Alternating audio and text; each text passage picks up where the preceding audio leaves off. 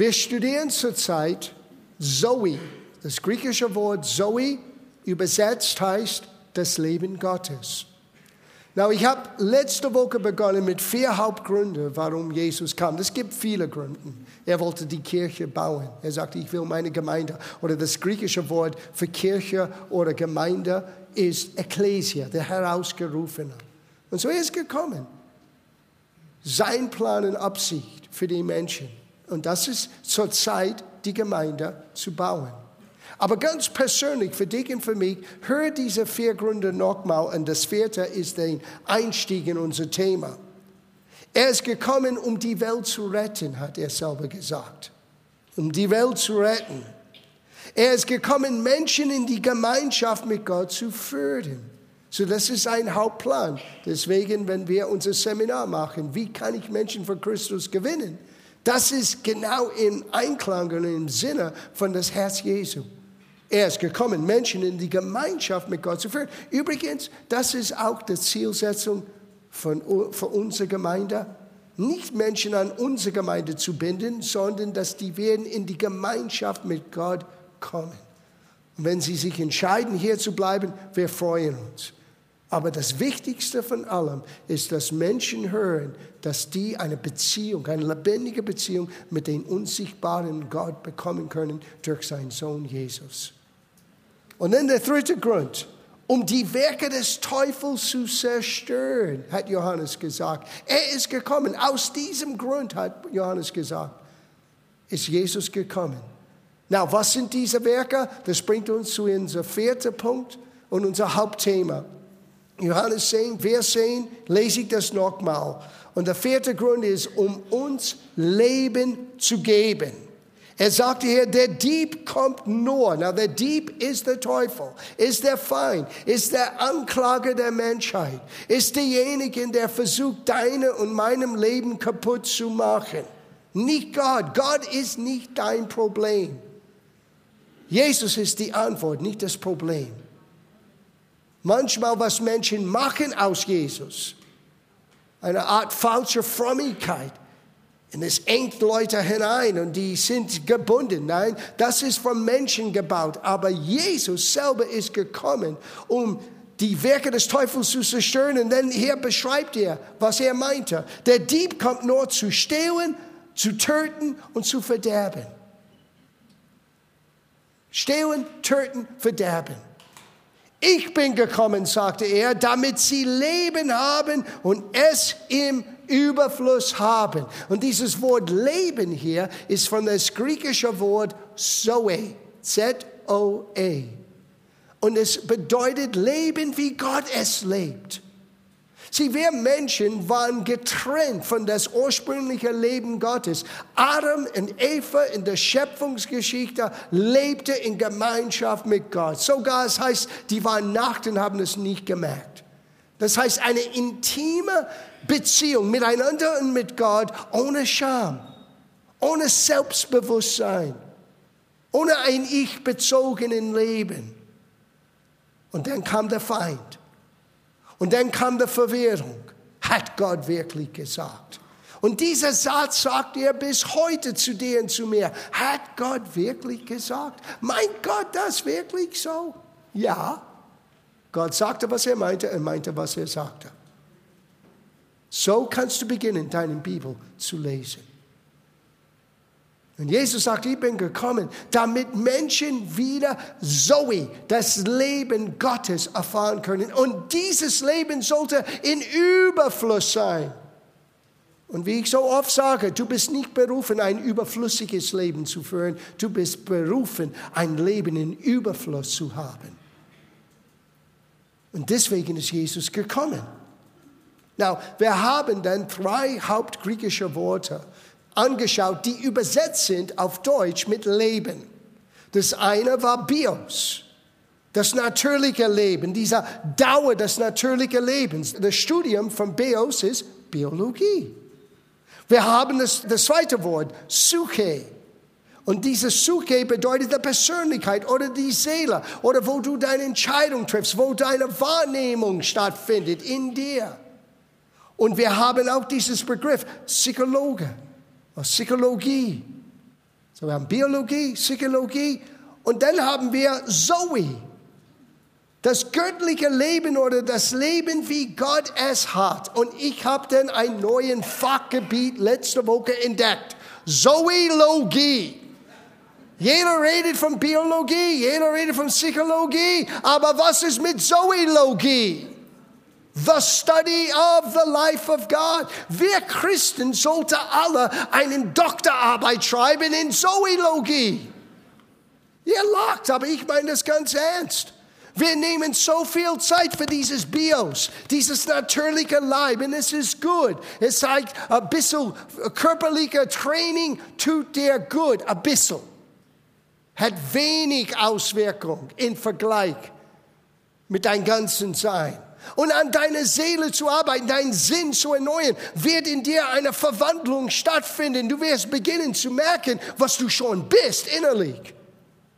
Sieh, das ist das Problem. Du bist schon all das, was wir hier anschauen. Du weißt es noch nicht. Nur Gottes Wort, nur das Neue Testament kann uns zeigen, was wir jetzt sind, was wir jetzt haben, was wir alles sein können, was wir alles tun können, wegen Jesus in uns, der Hoffnung der Herrlichkeit. So, Zoologie ist für mich das Ausschlaggebende, weil Jesus ist gekommen, uns Zoologie beizubringen das Studium von Gottes Leben.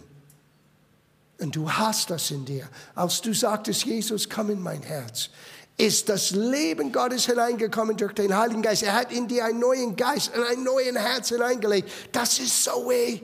Und jetzt Zoe sollte von in uns herausfließen und die Welt um uns herum verändern. Die Menschen um uns herum positiv beeinflussen berühren, helfen. Das ist, was in dir ist, was es in mir ist. Und wir haben letzte Woche, dann gehen wir weiter, gesehen, wie Johannes sagte, in ihm, in Jesus war Leben, Zoe, Gottes Leben. Und das Leben war der Licht der Menschen. Und hier das Wort Licht ist nicht wie ein Scheinwerfer, es ist die Entwicklung. Ich sage euch, wenn ihr beginnt zu begreifen, was wir hier studieren, es ist erstaunlich. Was wirklich den Menschheit voranbringt, ist das Leben Gottes, die nur in Christus zu finden ist. Aus Martin Luther die Offenbarung bekommen, bekommt, die Gerechten sollen aus ihrem Glauben leben. Zufälligerweise war die erste Druckerei in Gang gesetzt um das, was er gesehen hat, aufzuschreiben und zu vervielfältigen.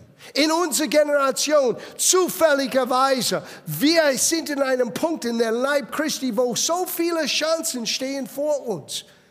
Und wir haben so viele Entwicklungen erlebt. Ich persönlich in den letzten fast 40 Jahren hier in Europa. Es ist nicht derselbe Ort. Du kannst nicht vorstellen, wie es war, geistliche Seele 1980. Du kannst es nicht vorstellen. Es ist gut, dass du es nicht vorstellen kannst. Was für ein Segen, dass wir in der Gemeinde rein und rausgehen und überall in München. Es sind Gemeinden, die sind lebendig, die preisen Gott, das ist super. Aber das war nicht immer so. Nur in meiner Lebzeit, nur in den letzten 40 Jahren. Was für eine Entwicklung.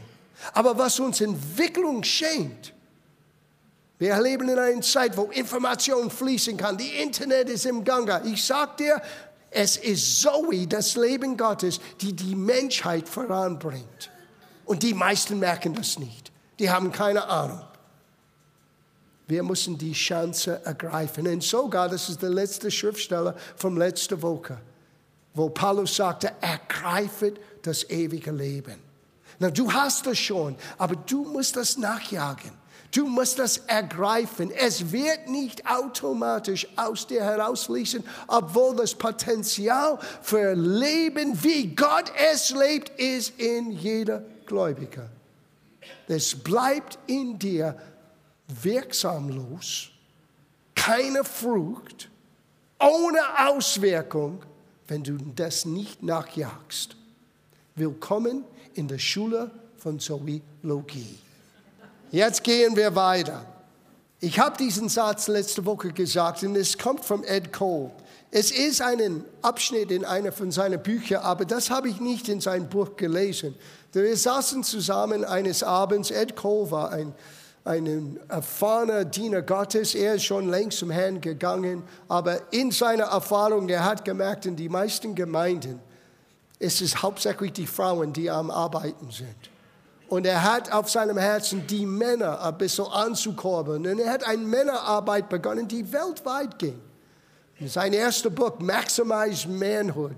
Die haben das übersetzt, äh, junger Mann, wohin oder so. Äh, schlechte Übersetzung. Maximize, das Maximum aus deinem Mannsein rauszuholen. Deswegen haben wir eine tolle Männerarbeit hier in der Gemeinde, weil es ist dasselbe Ziel. Wir wollen, dass die Männer ihre Stellung einnehmen, weil wir haben festgestellt, wenn die Männer Männer wirklich sind, Männer Gottes sind, dann sind die Familien glücklicher. Dann ist die Arbeitssituation besser. Die Gesellschaft leidet, weil wir haben keine Väter mehr. Wir sind bemuttert bis zum Ende. Bis es geht nicht mehr. Aber wo sind die Väter? Es ist ganz still geworden. Sieh, es braucht Mut, ein Vater zu sein. Weil als Vater sagst du, ich nehme Verantwortung. Als Vater sagst du, es ist mein Platz hier zu sorgen. Wissend, dass eigentlich Gott ist unsere Quelle. Aber trotzdem, es liegt auf dein Schulter, lieber Mann liebe Männer. Mindestens die Frauen können Amen sagen. Helf mir hier. Lass mich nicht alleine hier stehen. Ich habe das Gefühl, der Pastor ist Nacht und er sieht das nicht, ja?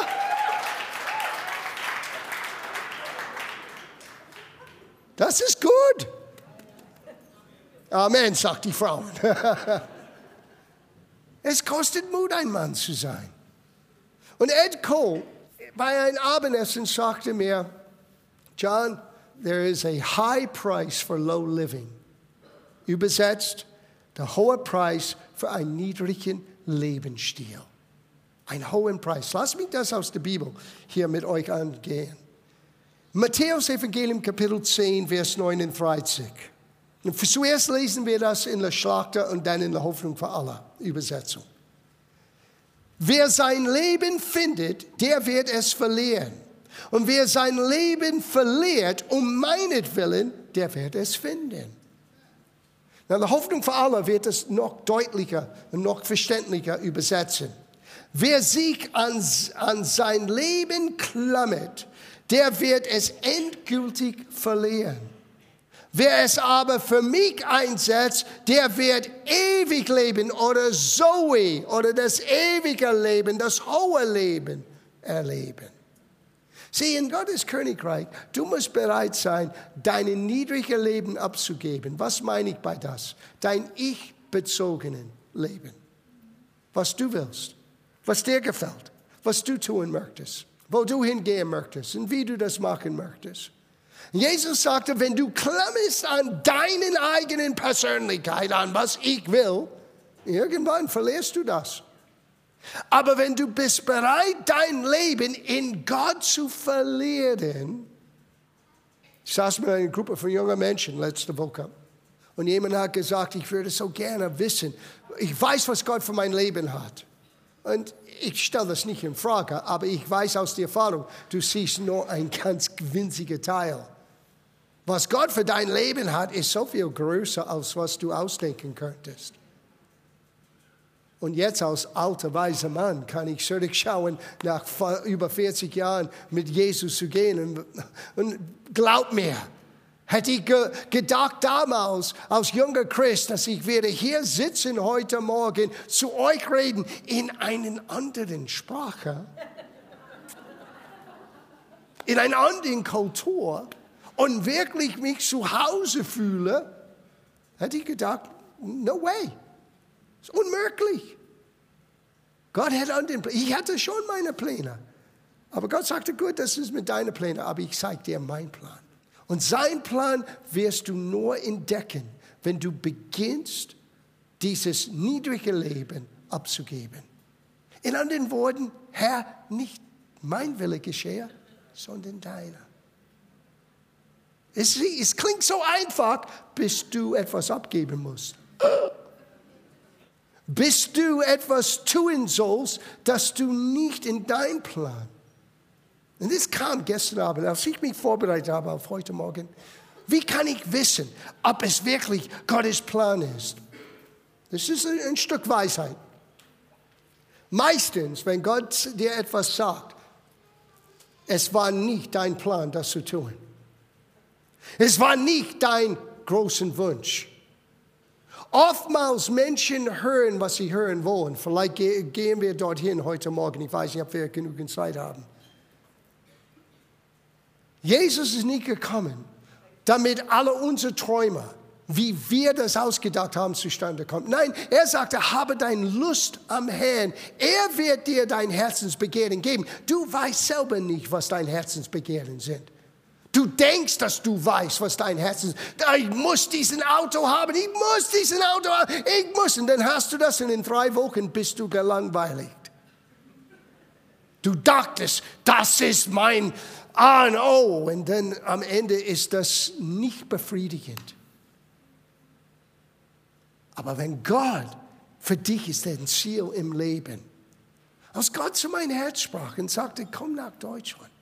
Ich war ganz alleine zu Hause. Meana war schon hier, hatte schon mein Ticket in meiner Hand. Wir gehen für sechs Wochen. Viele von euch kennt die Geschichte. Aber diese Teil habe ich nie gesagt. Ganz alleine in meinem Wohnzimmer. Und Gott sagte, Junge, wann wirst du das endlich durch deinen dicken Schädel bekommen?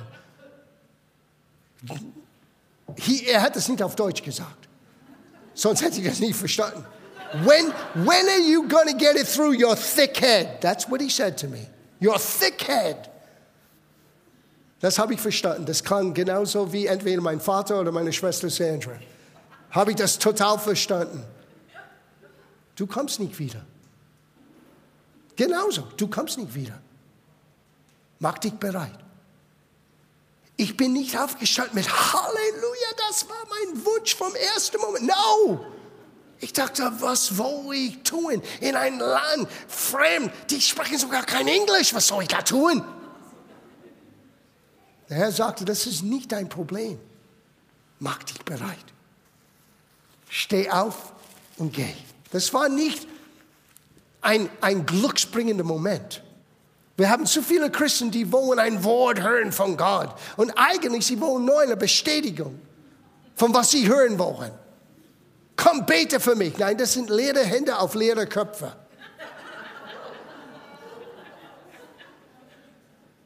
Meistens, wenn Gott redet, du bist, liest deine Bibel. Die Menschen waren nicht hochjubelnd. Die haben gesagt, oh weh. Jesus erschien, Paulus. Und er sagte später, ich habe ihm schon gesagt, was er alles leiden muss um meinetwillen. Ah, der große Apostel Paulus, ja, hat einen Preis bezahlt. Aber er sagte, diese leichte Trubsal, die wir her, ist nicht zu vergleichen mit das, was auf uns wartete.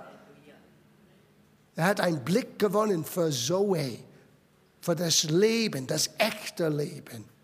Und dieses niedrige, dieses psychische Leben, dieses Bios-Leben war für ihn nicht so wichtig mehr.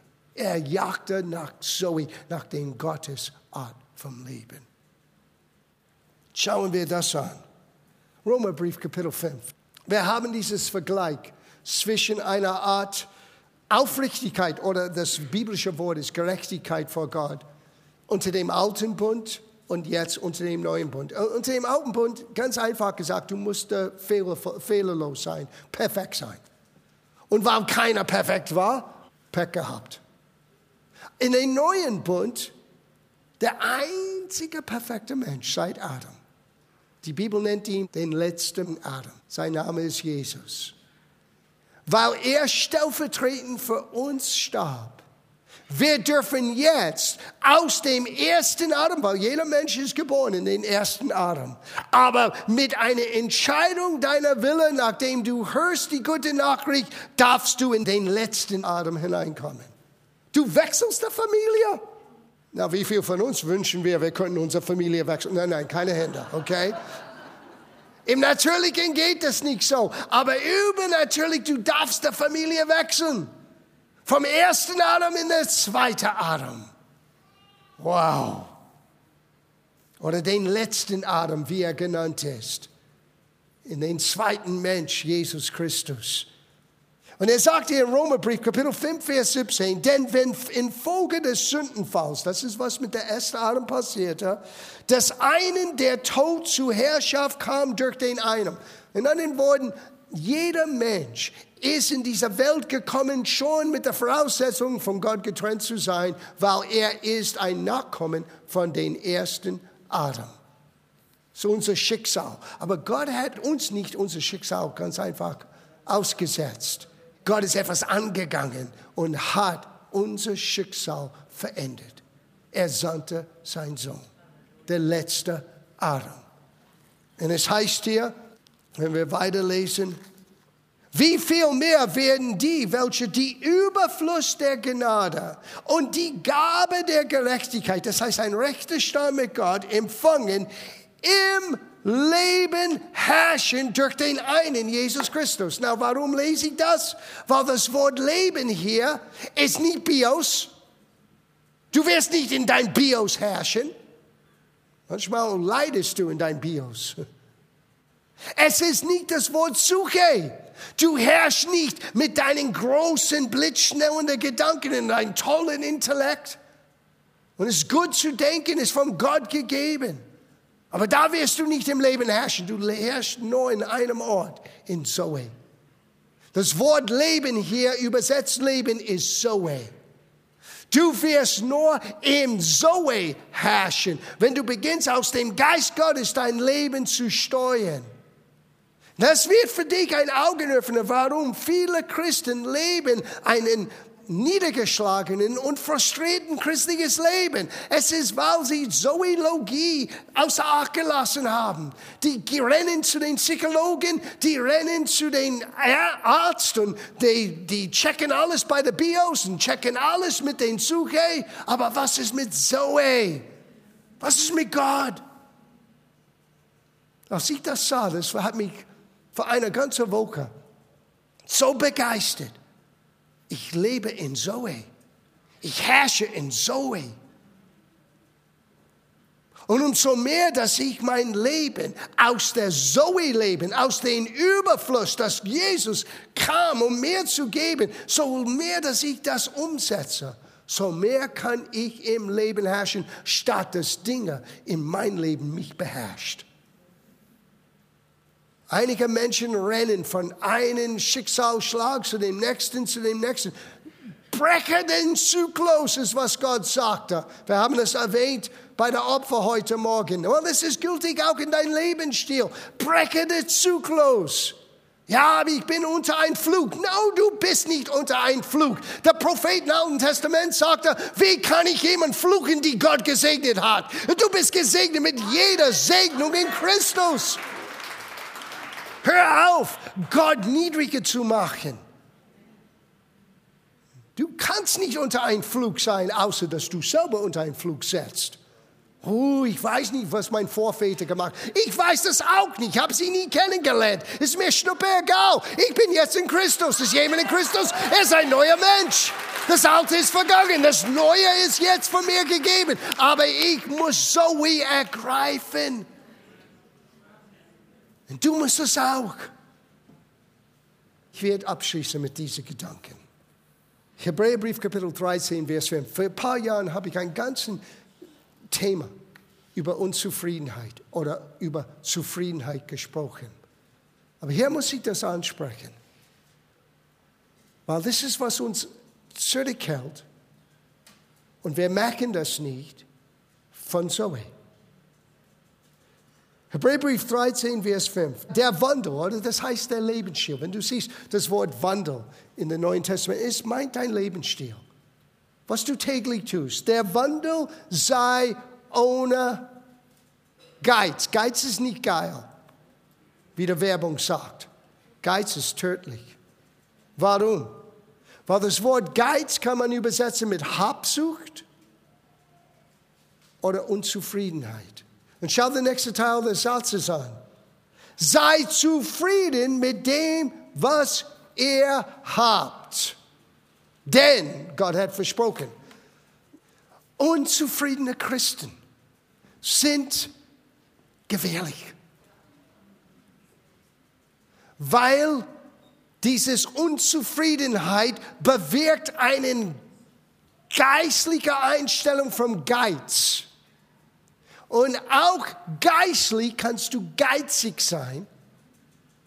Und du jagst nicht nach das Leben Gottes, du jagst nach deinen Visionen, nach deinen Traum, nach dem, was du im Herzen dachtest, was ich sein sollte, was an den Menschen von meinem Leben sehen soll, und und und und. Du bist nicht zufrieden mit wer du bist. Oh, ich möchte lieber jemand anderen sein. No, you do not want to be. Niemand möchte John sein. Ich frag Meana. Sie wird dir sagen die, die Wahrheit. Du möchtest nicht John sein. Wenn es gibt Eigenschaften an ein oder den anderen, die wir nachahmen sollen, das ist gut. Aber du möchtest nie mit niemandem tauschen. Du bist einzigartig, wie du bist. Wollte Gott dich haben. Ja, das sind Dinge in uns, in unserer Psyche, in unser Bios, die wir verändern sollen. Und Gott wird uns helfen. Aber die Antwort auf all diese Veränderungen entsteht aus das, aus das Leben, aus Zoe. Unzufriedene Christen beherrschen die meisten Situationen im Christentum. Ich werde euch zeigen, wie. Seid ihr bereit für das? Zuerst musst du Zufriedenheit lernen.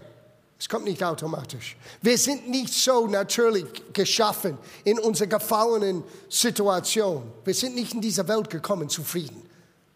Ich meine, das Erste, was wir erwarten, wenn das Baby kommt, ist, ah! Ein Baby mag seine Unzufriedenheit laut und deutlich zu hören. Wir haben neulich einen Babyflüsterer gesehen. Fünf verschiedene Arten vom Schreien von einem Baby. Und diese Frau wusste genau, was sie bräuchte. Das war schon heftig.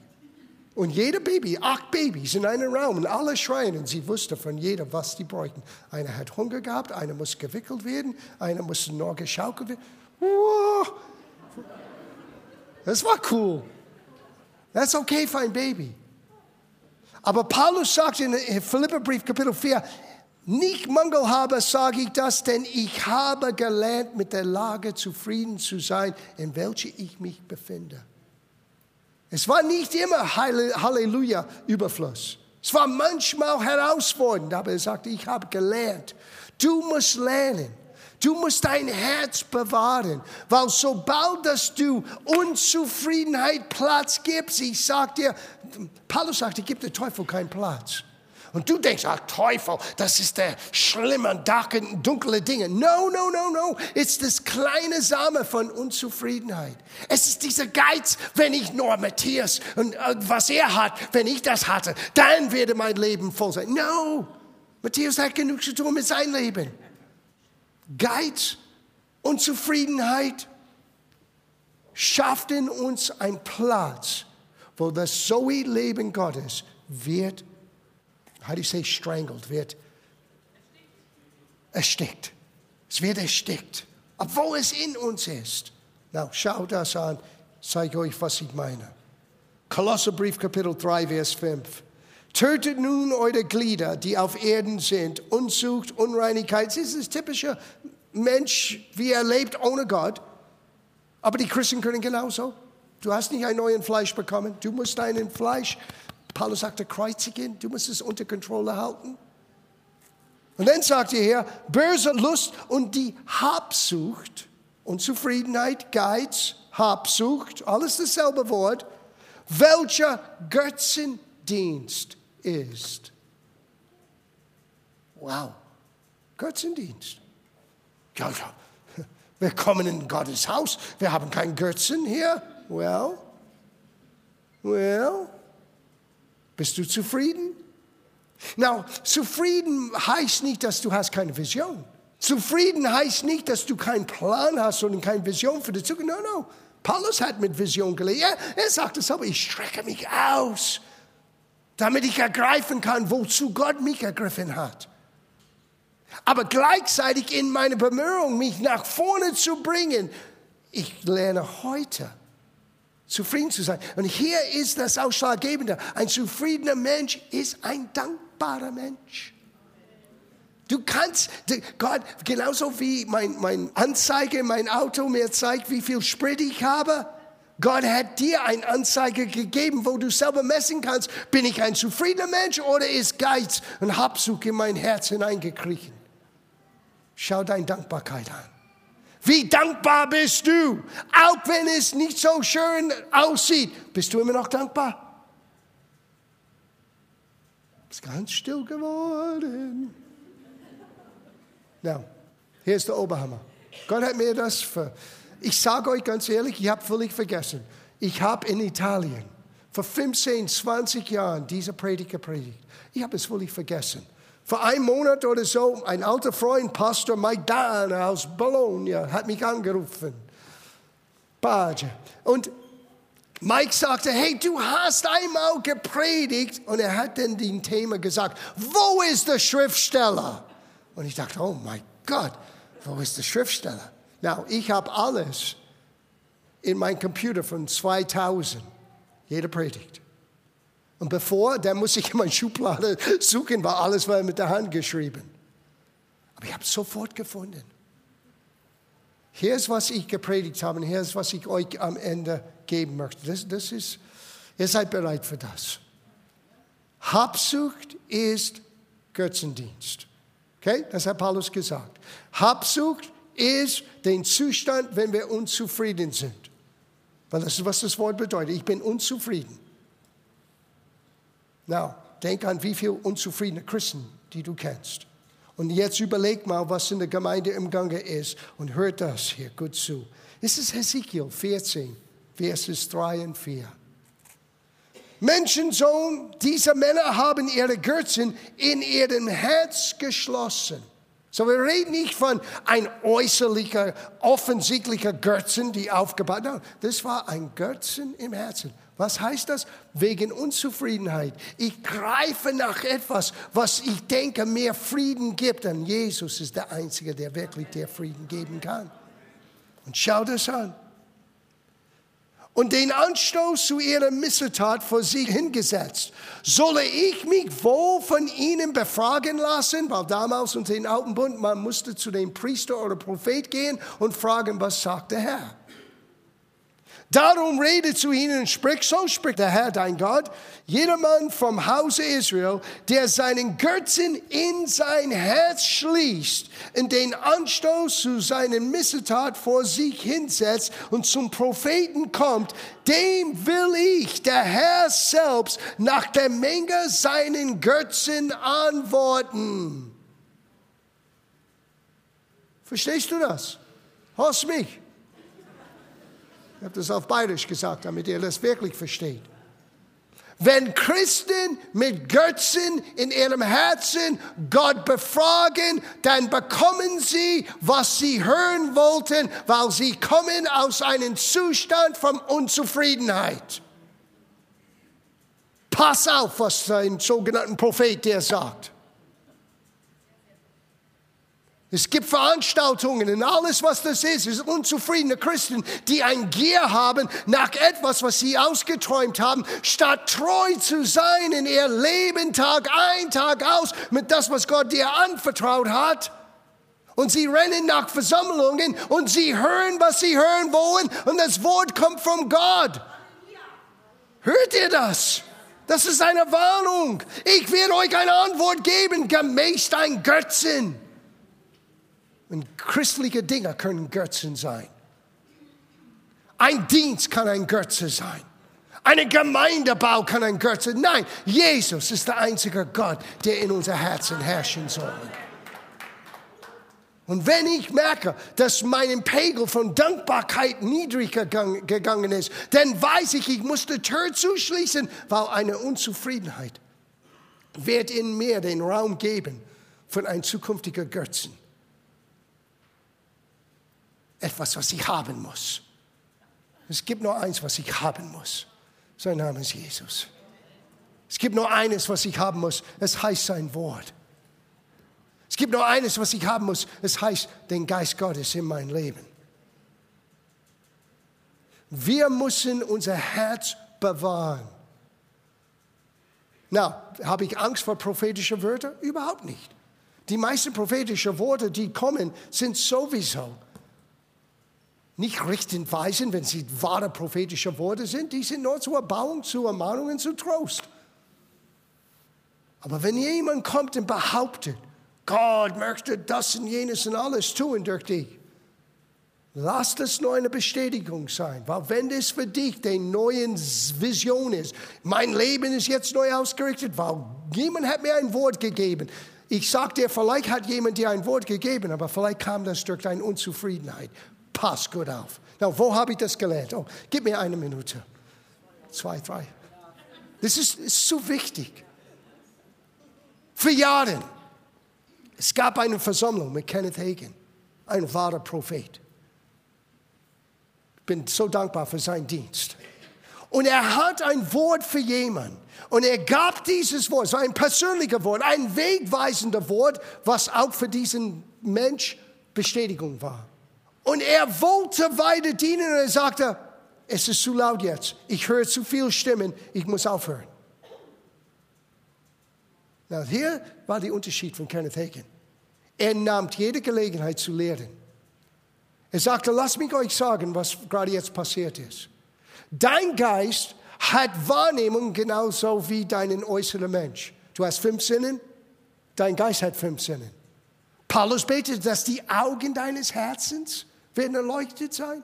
Schmecket und seht, wie gut er. Du hast geistliche Wahrnehmungen. Und wenn du unzufrieden bist und du möchtest ein Wort haben, deinen Geist äußert das. Oh Gott, gib ihm ein Wort für mich, gib mir ein Wort für mich. Und Kenneth Hagin war reif genug zu wissen, wenn Menschen versuchen aus ihrer Unzufriedenheit, ihr Geiz, ihr Wunsch, ihr Habsucht, ich muss ein Wort haben, ich könnte etwas sagen, was ihr eigenen Wunsch entspricht und nicht Gottes Wort, Gottes Plan.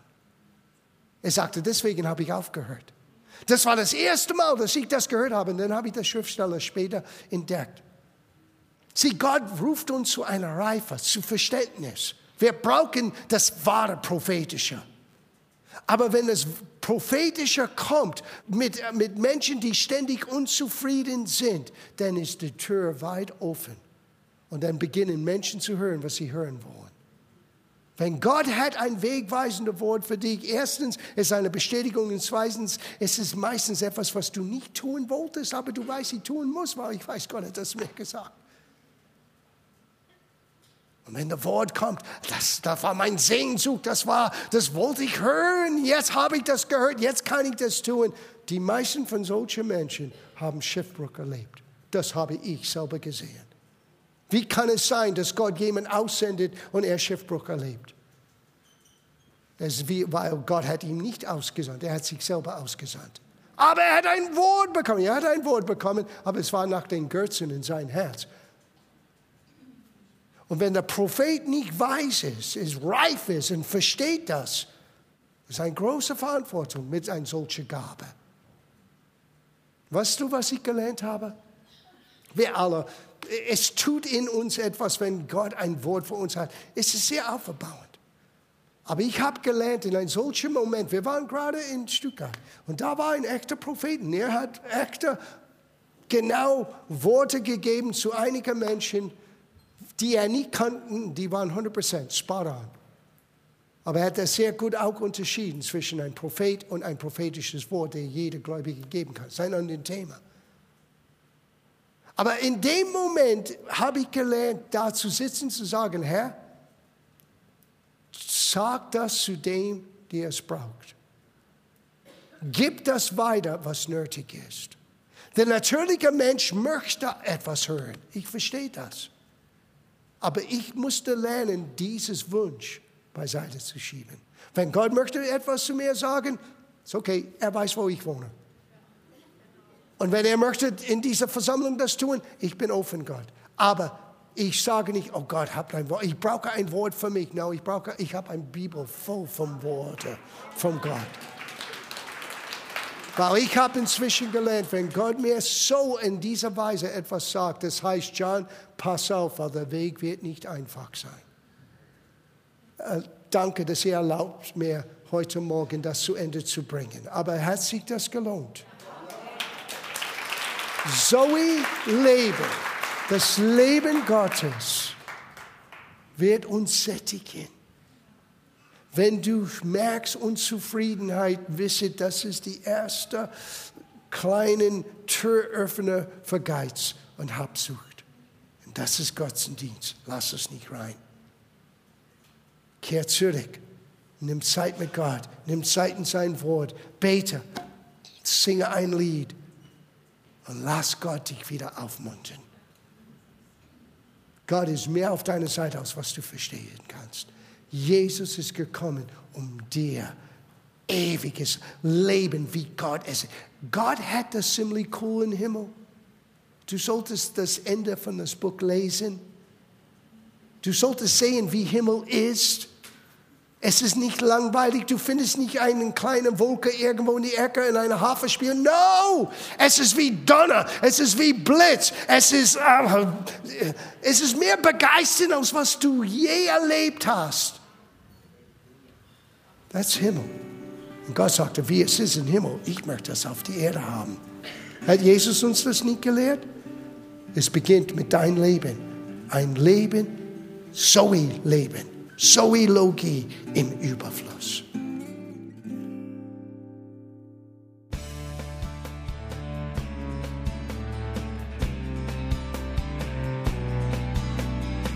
Liebe Zuhörer, das war ein Ausschnitt eines Gottesdienstes hier im Gospel Life Center.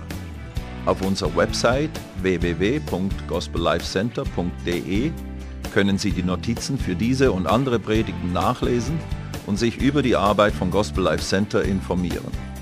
Wir wünschen Ihnen Gottes Segen.